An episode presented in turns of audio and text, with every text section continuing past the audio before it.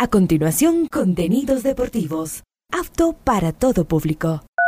A esta hora, Ondas Cañaris, su radio universitaria católica, presenta Onda Deportiva, con toda la información local, nacional e internacional de los deportes. Comenzamos.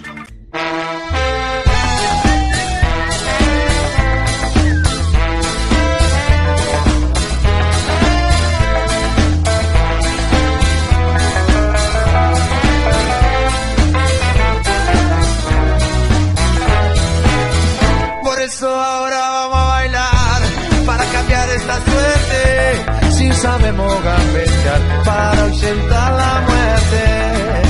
Vamos a bailar para cambiar esta suerte. Si sabemos gambetear para ausentar la muerte. Hola, ¿qué tal? ¿Cómo le va? Dean Patricio, qué gusto saludarlos. Oyentes de Onda Cañaris, estamos iniciando la, la programación hoy jueves. Jueves 4 de mayo, programa 1192 a lo largo del día. Vamos a hablar Copa Libertadores de América, Barcelona, Copa Sudamericana, el Emelec. Hablaremos de Copa Sudamericana, Liga Deportiva Universitaria de Quito, que juega esta noche ante el Botafogo. Vamos a hablar también de la Liga Pro, Pro, Pro, Pro, Pro, Pro, Pro.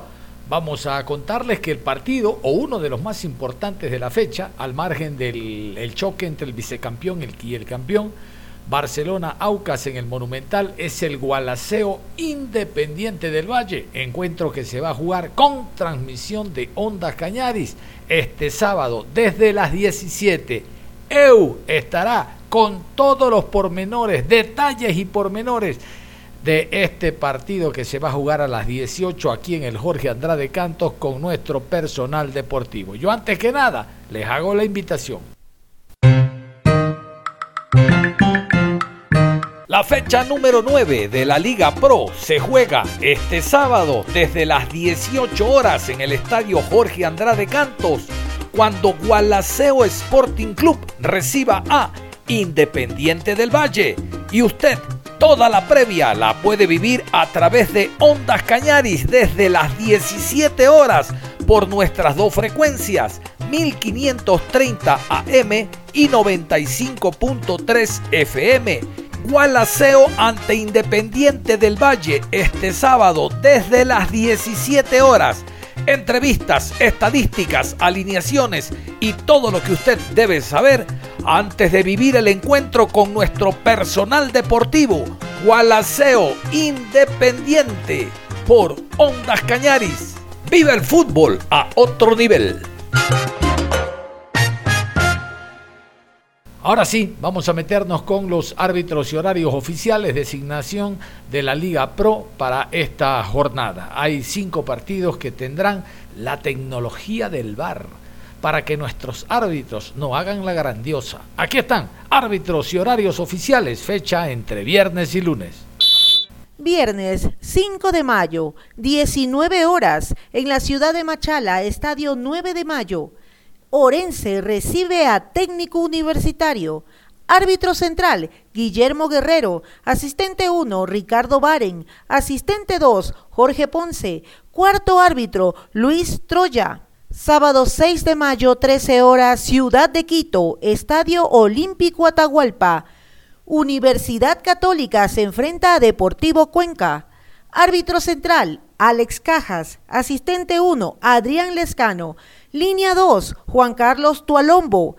Cuarto árbitro, Carlos Vallas. Asesor de árbitros, Iván Jordán. En el bar, Carlos Orbe. Asistente de bar, Verónica Guachambo. Encargado de la calidad, José Lara. Continúa la jornada a las 15 horas con 30 en la ciudad de Guayaquil, Estadio Cristian Benítez Betancur. Guayaquil City recibe a Libertad Fútbol Club. Árbitro central, Luis Quirós. Línea 1, Edwin Bravo. Asistente 2, Darío Morán. Cuarto árbitro, Diego Lara. Asesor de árbitros, Franklin Loor. En el bar, Gabriel González. A bar, Edison Vázquez. Encargado de la calidad, Sandro Vera. 18 horas, Ciudad de Azogues, Estadio Jorge Andrade Cantos, Gualaceo versus Independiente del Valle. Árbitro central, Mario Romero. Árbitro asistente 1, Andrés Tola. Línea 2, Wimper Burgos. Cuarto árbitro, Anthony Díaz. Asesor de árbitros, Marco Correa. En el bar, Jaime Sánchez. A bar, Juan Aguiar. Encargado de la calidad, Ramón Romero. Continúa la jornada el día domingo 7 de mayo a las 13 horas en la ciudad de Ambato. Estadio Ahorro y Crédito Muchurruna. Muchurruna Sporting Club recibe a Club Deportivo El Nacional.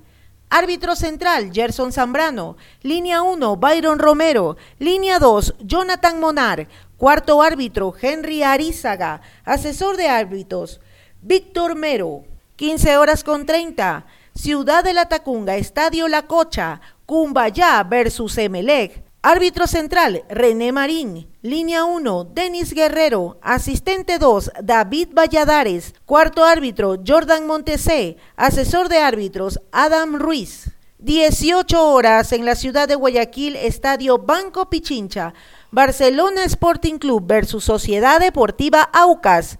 Juez central Gabriel González. Línea 1 Edison Vázquez. Asistente 2 Mauricio Lozada. Cuarto árbitro Kevin Pazmiño. Asesor de árbitros Carlos Vera. En el bar Guillermo Guerrero. A bar Cristian Lescano. Encargado de la calidad Osvaldo Segura. Cierra la jornada el día lunes 8 de mayo, 19 horas, Ciudad de Quito, Estadio Rodrigo Paz Delgado. Liga Deportiva Universitaria versus Delfín Sporting Club. Árbitro central, Roberto Sánchez. Asistente 1, Luis García. Asistente 2, Luis González. Cuarto árbitro, Robert Cabrera. Asesor de árbitros, Diego Granja. En el bar, Brian Loaiza. A bar, Wellington Arauz. Encargado de la calidad, Manuel Yepes.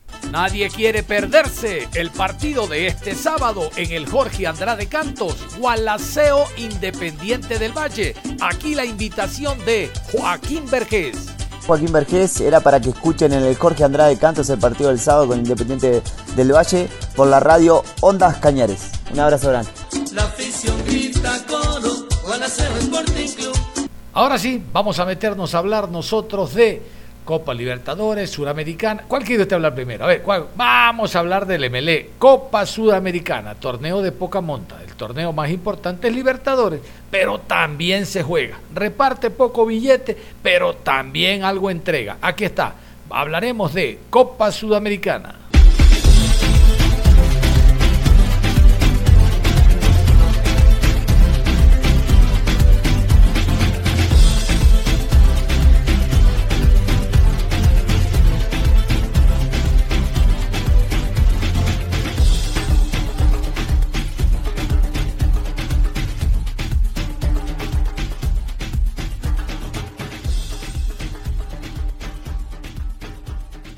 Asunción, Paraguay, Guaraní y MLE empataron a uno. Bueno, realmente el MLE empató a uno ante Guaraní.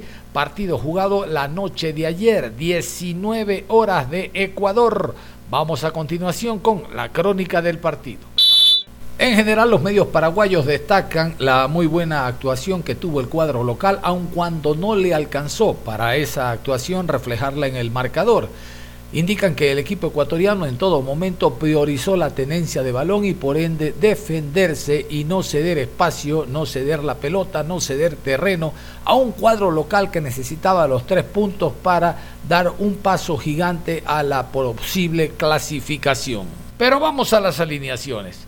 Vamos con el equipo de Rodrigo López, exfutbolista de Guaraní, hoy técnico del equipo. Aquí están los 11 paraguayos en el terreno de juego.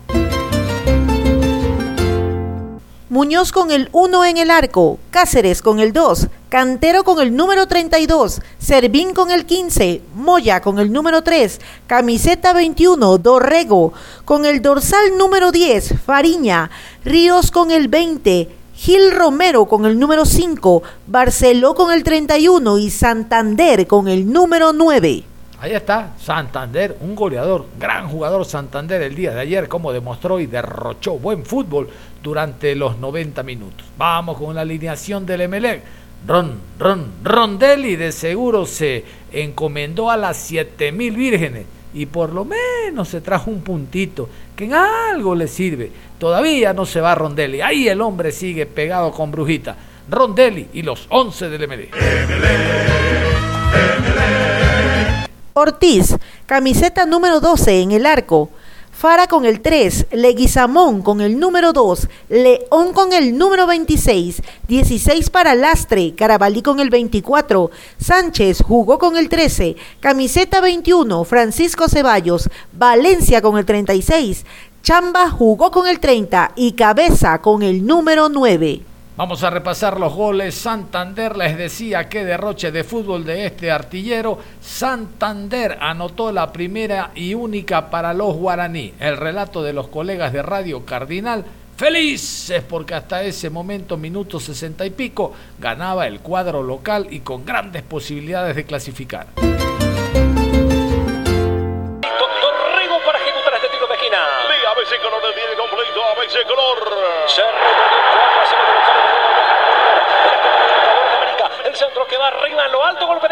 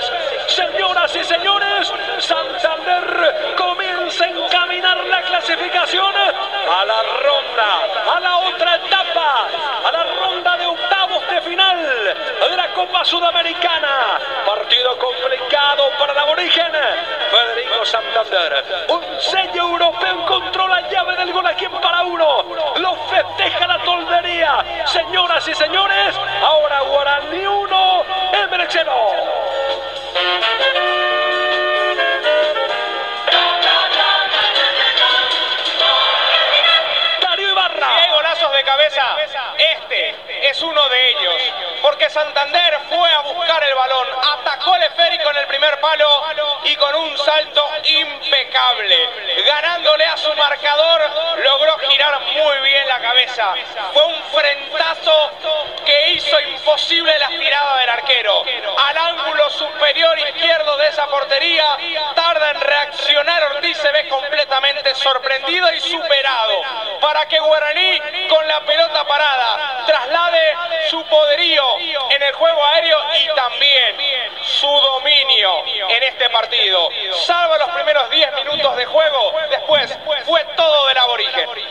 Y el partido continúa, no contaban con cabeza, cabeza el delantero ecuatoriano, el delantero del que en el campeonato tiene la pólvora mojada, pero el hombre no es tonto, aquí se hace ver y es por eso que tiene un una propuesta del fútbol mexicano. Bueno, qué mejor que en estos torneos para rubricar esa intención que tiene el jugador y el empresario de llevárselo a México. Indican en, acá, en, o sea, en Guayaquil indican de que el hombre no va a terminar la primera fase con el MLE porque México lo espera. Antes que México anotó el día de ayer en el choque ante Guaraní. Aquí está el relato triste, penoso de los colegas paraguayos, lo cierto es que Cabeza con este gol le da un punto al MLE.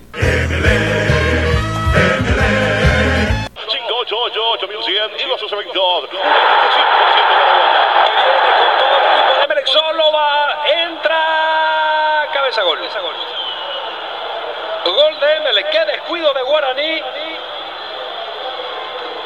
Una jugada muy bien trabajada entre Villalba y Cabeza. Toque de cabeza, devolución de Villalba y allí cabeza aparece para anotar y lo empata Emelec. Señores, en la parte final del partido aquí en para uno, igual al equipo ecuatoriano. Ahora Emelec 1, Guaraní 1. Tengo alguna duda con la posición de cabeza cuando recibe la devolución o cuando impacta Villalba ese toque para habilitarlo. No, completamente en línea. Qué buen pase Villalba porque él se inclinó sobre la izquierda en el ataque, juntó a los dos centrales y terminó contra la orientación de su cuerpo dando el pase para descolocar a todos, incluyendo a Rodrigo Muñoz. Por eso la reacción tardía también del portero para evitar que Cabeza pueda definir dentro del área. Empató de una jugada aislada, casual, Emelec el partido. Y habíamos anunciado con el cambio prematuro que había hecho Rodrigo López que era muy temprano renunciar a atacar con ese cambio de Palau por Barcelona. El gol de Emelec. A los 37 minutos de esta segunda etapa, un golazo de apostar a ganarlo, cambia todo. Emelec entonces empató a uno hablando de Copa Suramericana. Ahora nos metemos a Copa Libertadores.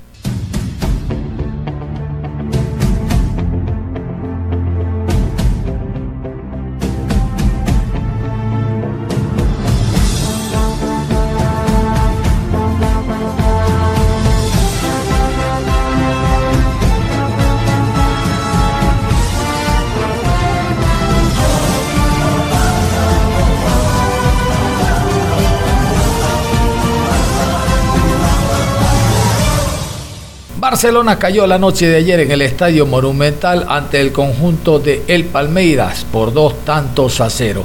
Un gol en últimos eh, minutos del primer tiempo por parte de Veiga de penal y después Gustavo Gómez iniciando la etapa complementaria le dieron la victoria al cuadro de Brasil. Pero vamos a las alineaciones. Vamos con la alineación del cuadro local. Fabián Bustos y los 11 en el Monumental.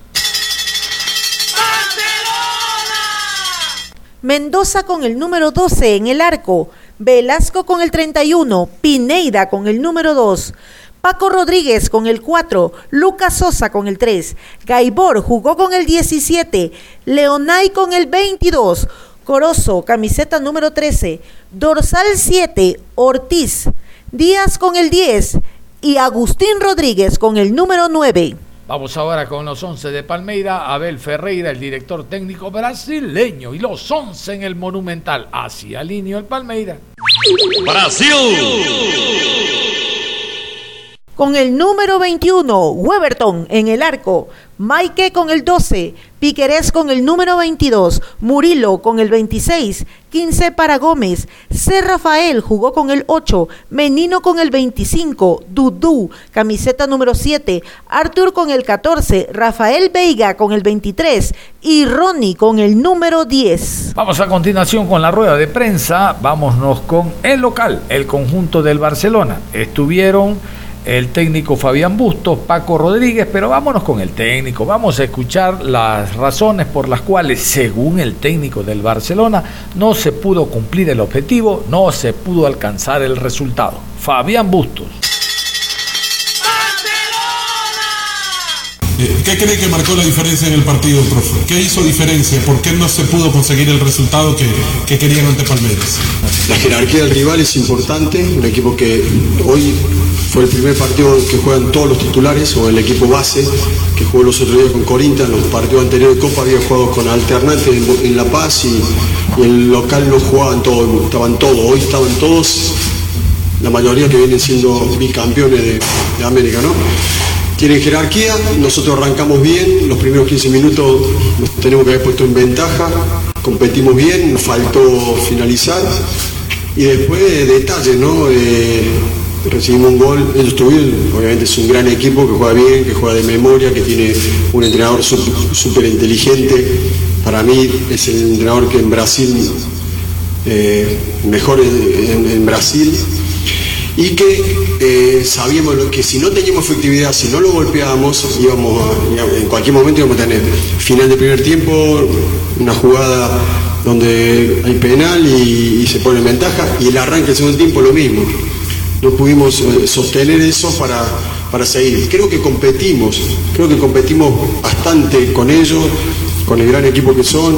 Nos faltaron detalles, nos faltaron no tener fallas en la pelota parada, porque son fuertes, lo habíamos hablado en la rueda de prensa, manejan muy bien la pelota parada, hacen muchos goles de pelota parada, nos, faltó eso y, nada, y después nos faltó eh, tener efectividad, creo que creamos nuestras situaciones, recuerdo 5 o 6 claras, y que cuando no convertí, obviamente el rival tiene mucha jerarquía te hace, te hace te hace, te cobra, como se dice en el fútbol, te cobra y, nada, es un equipazo con muy buenos jugadores, creo que competimos bastante bien y amargura de no poder sumar.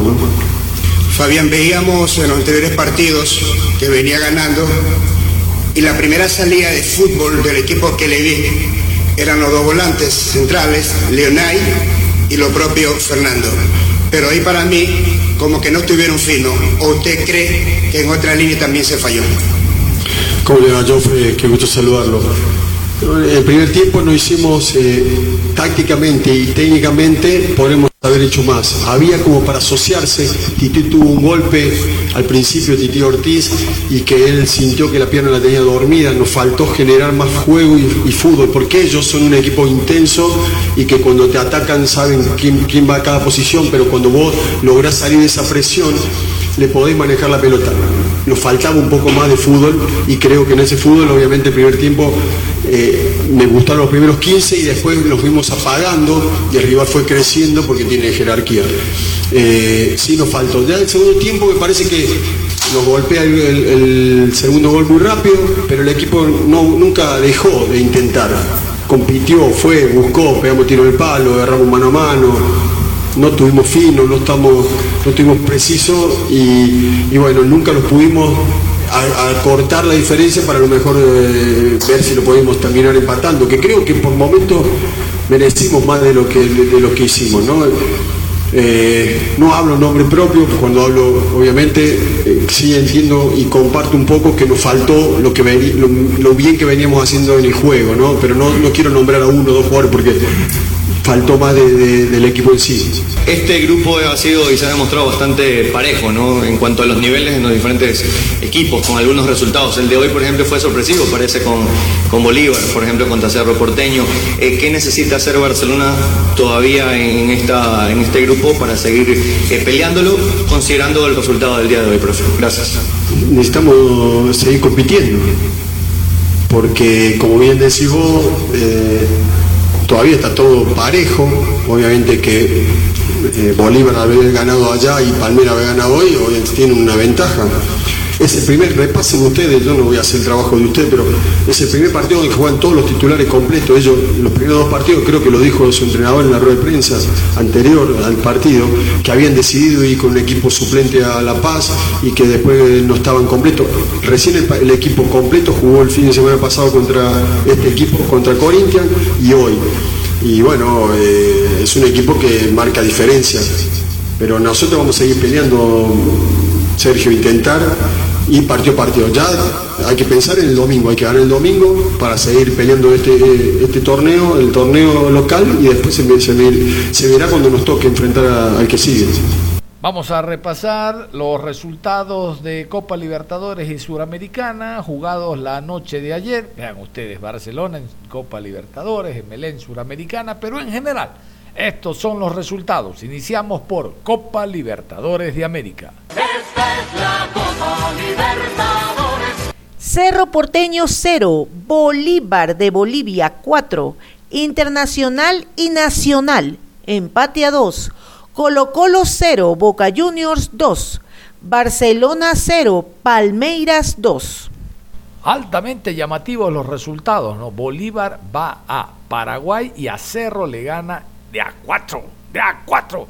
Y este que no es el mejor Boca Junior va a Santiago de Chile y al Colo Colo le gana 2 por 0. Bueno, vamos a los resultados. Copa Sudamericana, los resultados la tarde y noche de ayer fueron estos. Palestino y San Lorenzo empate a 0. Guaraní y Emelec empate a 1. Millonarios y América Mineiro empate a 1. Puerto Cabello 0, Tigre 3. Esos son los resultados de Copa Suramericana de 4-3 partidos empatados. ¿Quién podía definirlo? Que Tigres le ganaba a Puerto Cabello, eso estaba más que escrito. Bueno, nos vamos a ir a la pausa y al regresar vamos a hablar del tema arbitral, hablar del VAR y del acta de sanciones que dejó la fecha número 8. Regresamos. Onda Deportiva. Onda Deportiva. Aquí estamos y seguimos en la programación Onda Deportiva. Vamos a continuación a repasar los sancionados, lo que dejó la fecha número 8. Realmente, al margen de las multas o de posible cierre de escenarios deportivos que no hubo en la fecha, quiero destacar las sanciones a jugadores, cuerpos técnicos, asistentes y demás sobre todo en el encuentro Aucas ante Guayaquil City. Razón tenía, y lo vamos a escuchar más adelante a Pulga Vilanes, sobre el tema de la provocación de la unidad técnica del Aucas y de algunos jugadores hacia los elementos del City, sobre todo porque hubo una batalla campal en el terreno de juego con intervención de policía, gas pimienta y demás. Ahí hay algunos jugadores sancionados con tres partidos. Y también vamos a destacar la presencia de público en los distintos escenarios deportivos, sobre todo el encuentro técnico universitario Barcelona, que fue la recaudación y la asistencia más importante de esta fecha. Vamos a escuchar. Técnico Universitario 2, Barcelona 2, asistentes pagados 12.080 personas. Multa de 400 dólares. Despojarse de la camiseta. No cumple con responsabilidad de control de seguridad. Ingreso de bengalas. Multa de 400 dólares. Ingreso de personas no autorizadas. Técnico universitario. Multa de 800 dólares. Encender bengalas. Dos momentos. Para Barcelona. Aucas 1, Guayaquil City 0. Asistentes pagados 2.125. Suspensión tres partidos. Conducta violenta contra un adversario. Ronald Briones, de Aucas. Suspensión tres partidos. Conducta violenta contra un adversario. Pedro Perlaza. Multa de 100 dólares. Suspensión de tres partidos. Conducta violenta contra un adversario. Eric Castillo. Multa de 100 dólares. Suspensión ocho meses, reclamos indebidos, abandona área técnica y procede de forma provocativa contra el cuerpo técnico rival. Y luego de expulsado agrede físicamente a miembro de cuerpo técnico rival. Juan René Esterilla Quiñones. Además, multa de 800 dólares, lanzamiento de objeto al campo de, de, juego sin impacto, suspensión de cuatro meses, oficial agrede a jugador rival, Edwin Bravo, utilero, multa de 800 dólares, ingreso de personas no autorizadas, ocho personas entre oficiales, jugadores y dirigentes del club. Todo esto para Aucas. Suspensión de dos partidos, insultos al rival, Gonzalo Valle. Multa de 100 dólares. Suspensión un partido, doble amonestación, Roger Arias. Multa de 100 dólares. Suspensión de tres partidos, conducta violenta contra un adversario, Santiago Ramírez, multa de 100 dólares. Suspensión tres fechas, conducta violenta contra un adversario, Carlos Galán, preparador de arqueros. Suspensión de una fecha, abandona el área técnica de forma deliberada para proceder de forma provocativa o exaltada. Suspensión de tres fechas.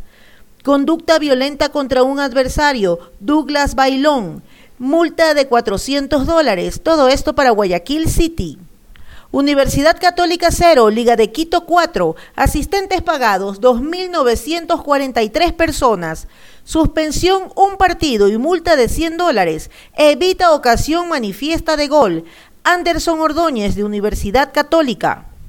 Emelec 2, Independiente del Valle 3, Suspensión dos partidos, multa de 100 dólares, juego brusco grave, John Jairo Sánchez. Multa de 800 dólares, lanzamiento de objetos al campo de juego sin impacto, Emelec. Multa de 200 dólares, reclamos indebidos, Pastur Neira, entrenador asistente de Independiente del Valle. Delfín 2, El Nacional 0, multa de 2 mil dólares, no corta el césped conforme al reglamento de competiciones. Delfín. Cumbayá 1, Muchurruna 1, suspensión un partido, juego brusco. Darwin Quilumba, por Muchurruna. Libertad de Orense, empate a cero. Asistentes pagados, 2.062 personas. Juego brusco grave, suspensión dos partidos. Lenín Chinín. De Libertad, multa de 800 dólares. Lanzamiento de objeto al campo de juego sin impacto. Por Orense, suspensión de dos partidos y multa de 100 dólares. Juego brusco grave. Glendis Mina. Vamos a hablar del tema arbitral, del tema de la Comisión Nacional de Arbitraje, que tiene mucho que ver no solo en las designaciones, sino también en cómo se están preparando los árbitros, tanto los centrales, asistentes, cuarto árbitro y, sobre todo el VAR. Resulta que mm, la poca credibilidad que tiene la clase arbitral, ustedes saben, eh, se ve reflejada en el pedido que hay de VAR en cada uno de los partidos antes era Barcelona, ah, Barcelona desconfía de los, de los árbitros. Llegó Farías y dijo, no, no, muy bien, hay que pedir VAR, esta es la tecnología. Mm, ahora son cinco y hasta seis partidos en los que hay VAR. Y ya no Barcelona desconfía, son todos. Orense, el City, Independiente, Aucas, Barcelona, Liga, porque realmente es muy pobre, es paupérrimo el trabajo que hacen nuestros árbitros. Y eso se observa a nivel internacional donde son poco programados, a nivel de Libertadores o Suramericana. Eso ya pasa por una falta de actualización por parte de los mismos árbitros.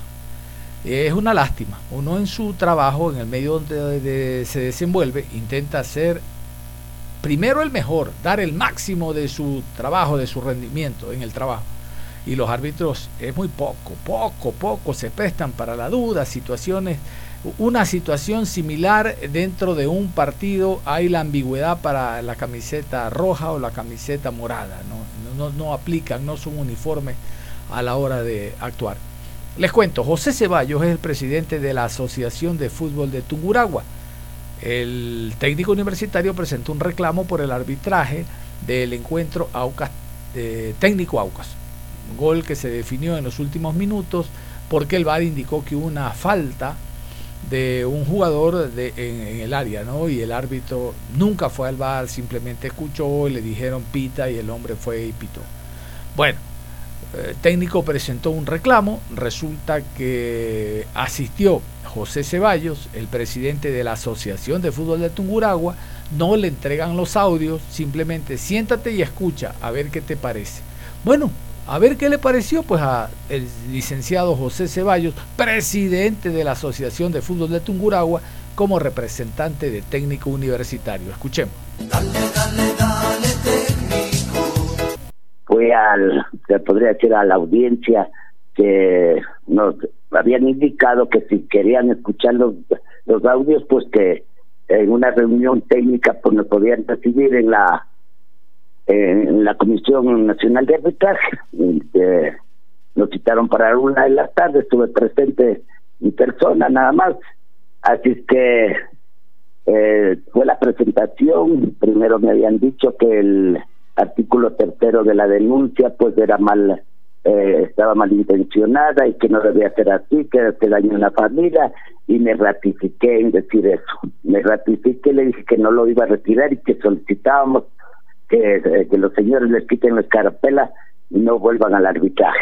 Entonces, después de conversar con toda la comisión en pleno, pues eh, seguimos con los diálogos. Eh, se presentó primeramente el video, que le dije que se presentó el video del supuesto penal, lo que creemos nosotros de ayer ratifiqué del, eh, del penal al señor Bolaños al minuto creo que es 26, si no me equivoco, del primer tiempo en lo que me decían que no, que no hay contacto, le paramos porque estaban con todas las jugadas tipo bar, entonces algunas veces y le demostré que existe penal ahí, porque el, el brazo va por la cintura, casi toda la cintura, a lo que quedó eh, el, señor presidente de Roger Zambrano, que iba a averiguar inclusive a la FIFA. Bueno, no le creo esas cosas, pero bueno. Luego fuimos a la, al minuto del penal que daban a favor del Aucas. Le dije que no teníamos para qué revisar eso, ya que todos están muy de acuerdo, inclusive toda la comisión, que no fue penal. Pero sí quiero escuchar los audios. En primer lugar nos dijo que los audios no podían entregar, que alguna vez entregaron a Barcelona y se hizo viral y esas cosas no se puede. Sin embargo, podemos escuchar, le dije que no hay ningún problema. Al, al el rato de la, de la pena, hablan con el señor árbitro. La señora Amboya comienza por decir no es no hay penal no hay falta no es no no hay contacto y así continúa mientras el señor Zambrano dice sí hay sí es penal eh, siguen así por un largo tiempo le mueven le hacen todos los movimientos eh, por, los costados por todo eh, según ellos tienen mucho tiempo, no, como va, no es de, no es que el árbitro en, en, lapsos de segundos tiene que ya pitar, pitar una falta. Y entonces yo le decía que al principio de que de la polémica cuando pita el, penal el señor árbitro eh, comienzan los diálogos entre el señor árbitro y el, señor Rodi Zambrano y la señora Amboya. Entonces eh, la señora Amboya dice, no hay contacto, no es penal, no hay contacto, dice algunas veces, y comienzan a hacer rotar el, el, la, la, la, imagen en diferentes ángulos, pero el señor de Don Chambrano dice, sí es penal, sí es penal, no, la Amboya dice, no es penal, pero al final, después de dar tantas vueltas de por todo lado, la imagen, ambos dicen, ratifique el penal, ratifique el penal. Entonces póngase a pensar, ahora sí, ¿quiénes los verdaderos culpables? ¿Y por qué no retiro lo que me dijeron eh, del artículo 3 donde se le dice que es con mala fe?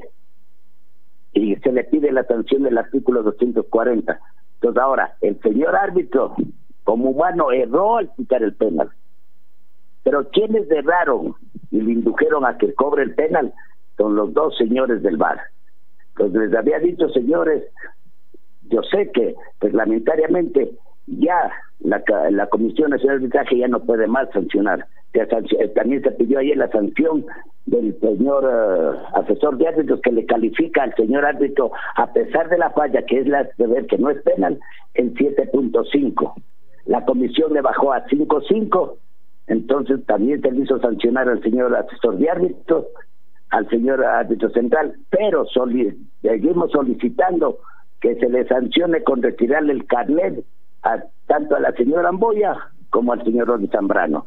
Cosa que el, todo el señor presidente de la comisión, Roger Zambrano, con todos me dijeron que ya como comisión y sabemos que, que, que, eh, que reglamentariamente, estatutariamente ya no puede la comisión, entonces estoy esperando conversar con el señor presidente, con el señor vicepresidente del ministerio y como les dije ayer en la comisión, esto pasará al, a la comisión del código de ética para que ellos investiguen y sancionen la ética profesional de las dos personas. Eso le podría conversar. Eh, eh, para yo estar presente en cualquier eh, defensa, cualquiera de los clubes de Tungurahua, yo siempre me empapo bien, leo e inclusive tengo, llamo a personas que conocen de la materia es así como usted dice.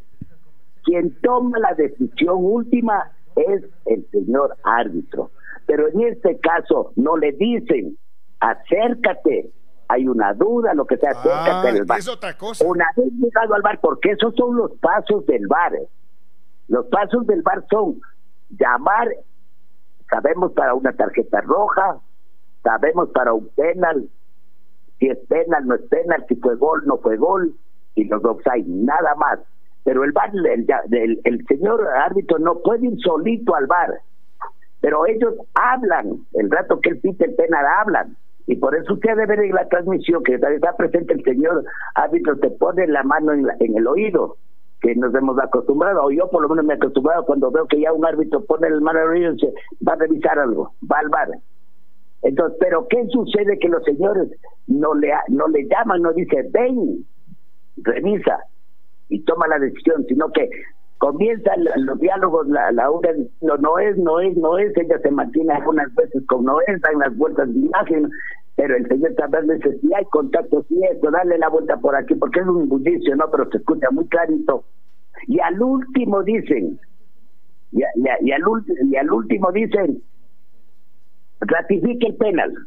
Entonces, la forma como ustedes conocen muy bien cómo funciona el bar es así, es así. Pero entonces ahí vuelvo y repito, ahí se ve la mala fe, ahora sí, directamente de quienes estuvieron en el bar. Entonces ya no el árbitro tiene la última palabra, sino el bar, porque él no se acerca y en el bar le dijeron, no fue penal, sí fue penal, no fue penal, sí fue penal, espera, espera, sí fue penal, pita penal. Cuando hay dos o tres eh, opiniones diversas, el árbitro debe necesariamente de acercarse al bar. No de que no es uniforme. Entonces dice, no, yo doy la última palabra. Pero escuchan ustedes, la señora Amboya no es penal, el otro señor si es penal, no es penal, si es penal, a ver, deja ver, no, si es penal y pita.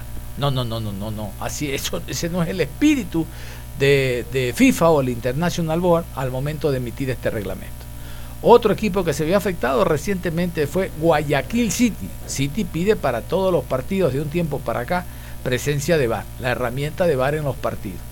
Eh, pidió Mendoza, su presidente, ser recibido, no enviar un documento como les contaba ayer, sino ser recibido por la Comisión Nacional de Arbitraje. Fue recibido, habló, pero no le dieron nada. Simplemente, date una vuelta hermano, vamos a ver qué hacemos. Nada más. Aquí están, primero escuchemos este, este texto sobre eh, Pulga Vilanes, el director técnico de Guayaquil City, el afectado, que eh, fue, a ver, en el partido Aucas Guayaquil City, casi casi finalizando el compromiso. Escuchemos a Pul. Guayaquil City, Guayaquil City. Tras el polémico final del partido entre Aucas y Guayaquil City, Pulga Vilanes volvió a dar declaraciones con respecto a lo cometido en dicho encuentro y además habló del arbitraje ecuatoriano. Sobre el arbitraje, Gavilanes manifestó, evidentemente han tenido errores en nuestros partidos. Yo creo que Guayaquil City debería tener cinco puntos más de los que tiene y no los tenemos por errores arbitrales. Además agregó, los dirigentes están trabajando en eso porque todos los clubes invertimos mucho tiempo y trabajo. El DT de los ciudadanos aún tiene fresco lo que pasó ante Aucas. En el último partido se adicionaron nueve minutos. Creo que solo contra Barcelona y contra nosotros ocurrió eso en la liga. Nos hicieron gol en el último minuto de los adicionados. Siguió. Lo que pasó con Aucas es algo que tiene que resolver la liga, la Liga Pro. Cuando jugamos de visitante, la policía defiende al equipo local y ataca al visitante. Nos pasó contra Orense y ahora contra Aucas. Cuando pasó ante Orense hicimos el reclamo a la liga y no fuimos escuchados. Ahora volvió a pasar. No es correcto que la policía nos golpee, insulte y amenace. Vamos a escuchar mejor el reclamo en voz de Pulga Vilanes, reclamo eh, que lo dio ayer en una pequeña conferencia de prensa en el entrenamiento del el cuadro ciudadano. Escuchemos. Profe, ¿cómo le va? ¿Cómo están? ¿Cómo están los muchachos? Bien, bien, excelente. Creo que, que, que nuestro juego va evolucionando, que venimos haciendo cosas bastante buenas y que, y que si seguimos por ese camino vamos a ganar más partidos de los que perdemos. En la última conferencia de prensa le pregunté si tiene problemas con los pitos. Parece que sigue teniendo problemas. La verdad es que, que, evidentemente han tenido errores, ¿no? Eh, han tenido errores eh, consecutivos en, todos los partidos. Yo creo que Guayaquil City debería tener cinco puntos más de los que tiene eh, y, no los tenemos por, por lastimosamente errores, errores arbitrales. Pero bueno, es un tema que ya los directivos están haciendo su trabajo. espero que, que esta situación mejore para los próximos partidos porque porque bueno, todos los clubes invertimos mucho tiempo y dinero en, en la liga como para, como para perder muchos puntos por, por errores arbitrales, ¿no? Nosotros somos autocríticos y, y, sabemos que lo que tenemos que mejorar, pero, pero sin duda que, que cinco puntos hemos perdido por, por, decisiones arbitrales. En el último partido se adicionaron nueve minutos de juego, nueve. En ningún partido de la liga, o creo que solamente contra Barcelona y contra nosotros, se adicionaron nueve minutos.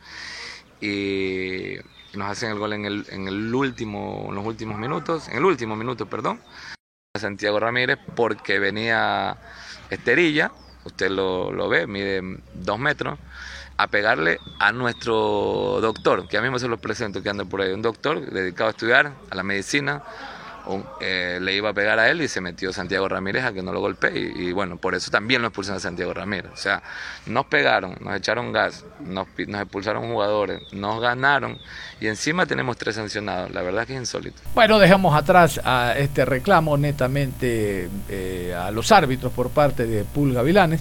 Vámonos nosotros a la preparación que está teniendo Guayaquil City, que se encuentra en los últimos lugares de la mano con el Emelec. Becerra, defensa, habla de la preparación para enfrentar a Libertad y cómo empezar a levantar, por lo menos en casa, esos tres puntos no se deben de ir para salir de últimas posiciones. Becerra. Hola Kevin, ¿cómo le va? ¿Cómo está? Hola, buen día, todo bien, gracias a Dios. ¿El plantel cómo está? Está bien, el plantel cada vez va creciendo en su rendimiento futbolístico, también el individual. Somos el partido de Aucas, lo manejamos todo el partido. A mala fortuna que a lo último ya se nos estaba haciendo constancia que siempre a los últimos minutos, segundos estamos perdiendo los partidos, no estamos sacando el resultado que queremos. Bueno, para, para, el compromiso de este fin de semana ante Libertad, el equipo viene trabajando de la menor manera, pero tienen tres bajas importantes. Sí, tenemos tres bajas importantes, pero los recambios de los partidos anteriores se han servido, han entrado bien los chicos que han entrado y, y los que entren al cambio en este, en este partido van a hacerlo de la mejor manera. Kevin, ¿cómo analizan al siguiente rival? Va a ser un rival complicado que va a venir a correr, se va a cerrar atrás, pero se está trabajando tácticamente para poderle hacer daño. Kevin, usted decía que, que los últimos minutos por ahí se les está escapando. ¿Qué falta por mejorar? Concentración, eh, quizás por ahí también, qué sé yo, el estado físico. No, el estado físico no, no, no tiene nada que ver ahí porque hemos terminado corriendo, a veces hasta más que el rival. Eh, con Aucas, ahí en la altura, teníamos uno menos y corrimos hasta lo último, generamos hasta una contra. Y no, no es, no es cansancio, a veces creo que a veces son los detalles, son pequeños detalles que no han costado partidos. ¿El fútbol que están exhibiendo ustedes es el que quieren, el deseo de Pool? Sí, sí, gracias a Dios estamos entendiendo, estamos entendiendo lo que es la idea de, del cuerpo técnico y lo estamos planteando en, en los partidos ya estamos, estamos generando, estamos saliendo, todo lo que quiere el técnico, pero a ver, nos falta ser más contundente y generar un poquito más. Gracias. Gracias. Nos vemos, gracias a ustedes. Uno de los extranjeros que llegó al fútbol ecuatoriano sin ningún nombre y ha demostrado tener una calidad indiscutible es el brasileño Cleviño. Inmediatamente finalizada la primera etapa el año anterior en el Guayaquil City, el equipo ciudadano ñum, lo compró y ahora es propiedad del equipo. Guayaquil City es dueño de los derechos deportivos de Cleviño, quien con la llegada de Vargas, que retornó de Independiente del Valle, ya no es lateral, ahora es extremo por derecha, y con la capacidad, la visión de juego, eh, las diagonales que hace y sobre todo como buen brasileño remate de media distancia, es un jugador importante en la estrategia de Pulga Vilanes. Vamos a escuchar a Cleviño y su preparación, reitero, para el choque de este fin de semana ante Libertad, con presencia de VAR. Bueno, preparando muy bien toda la semana. Recién arrancamos, empezamos lunes, ayer, hoy día.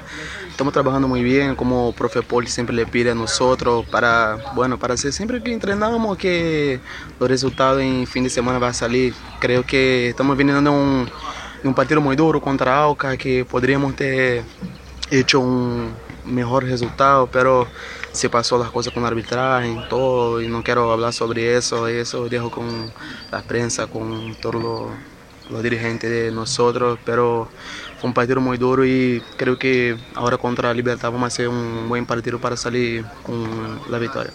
Cleviño, eh, mencionabas algo del arbitraje y solamente te, te, consulto, ustedes a la interna, más allá de preparar los partidos, también, eh, no sé si hablan ahí de que tienen que jugar también contra el arbitraje o no.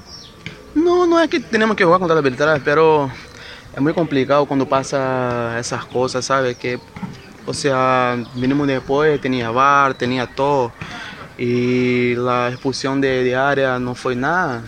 Pues, Carcelenso se giró el tobillo solo, pero como le dije, tenía hablado con el profe Paul también que no, no, iba más a hablar sobre eso, ya pasó, ahora estamos enfocados en este partido que viene. Cleviño, ¿cómo analizas este, tu rendimiento de la temporada actual, teniendo en cuenta la temporada pasada fuiste escogido los mejores jugadores? ¿Has mejorado? ¿Se compara? Eh, como muy buena pregunta. Es complicado también porque ahora estoy jugando un poco más adelante. No tengo la misma responsabilidad de volver mucho a marcar, pero tengo que cerrar un poquito en medio. La primera vez que estoy jugando así, estoy me acostumbrando también. Como extremo. Sí, como extremo, estoy me acostumbrando, tengo como dos asistencias, un gol. Tengo que seguir mejorando porque creo que mi nivel no es ese, pero vamos a ver lo que pasa en la segunda etapa y voy a seguir mejorando. ¿Y en dónde usted cree que se siente mejor? ¿Como marcador de punta o de puntero derecho? De puntero derecho, puntero derecho me siento mejor porque ya estoy acostumbrado a jugar así, ya estoy como 5 o 6 años jugando así, pero ya estoy aquí para ayudar al equipo en cualquier posición que, que sea. ¿A quién apuesta hoy? ¿Palmeiras o Barcelona? no sé, ahí voy a mirar el partido por mi casa, que va a ser un partidazo y gana lo mejor. Muy bien, gracias. Gracias, gracias Cleviño. Gracias. Nadie quiere perderse el partido de este sábado en el Jorge Andrade Cantos, Gualaceo Independiente del Valle. Aquí la invitación de Joaquín Vergés. Joaquín Vergés era para que escuchen en el Jorge Andrade Cantos el partido del sábado con Independiente del Valle por la radio Ondas Cañares. Un abrazo grande. La afición grita coro, Gualaceo Sporting Club. Perfecto, vamos a cerrar la programación, no sin antes recordar, lo dice Joaquín Vergés, no lo digo yo, vayan al estadio a apoyar al equipo del Gualaceo enfrentando a Independiente del Valle con la señal de Ondas Cañaris. Nada más nos retiramos, ya llega Juan Pablo Moreno Zambrano con aptitud positiva, nos vamos, nosotros nos reencontramos en la tarde después de las 18 horas, un abrazo.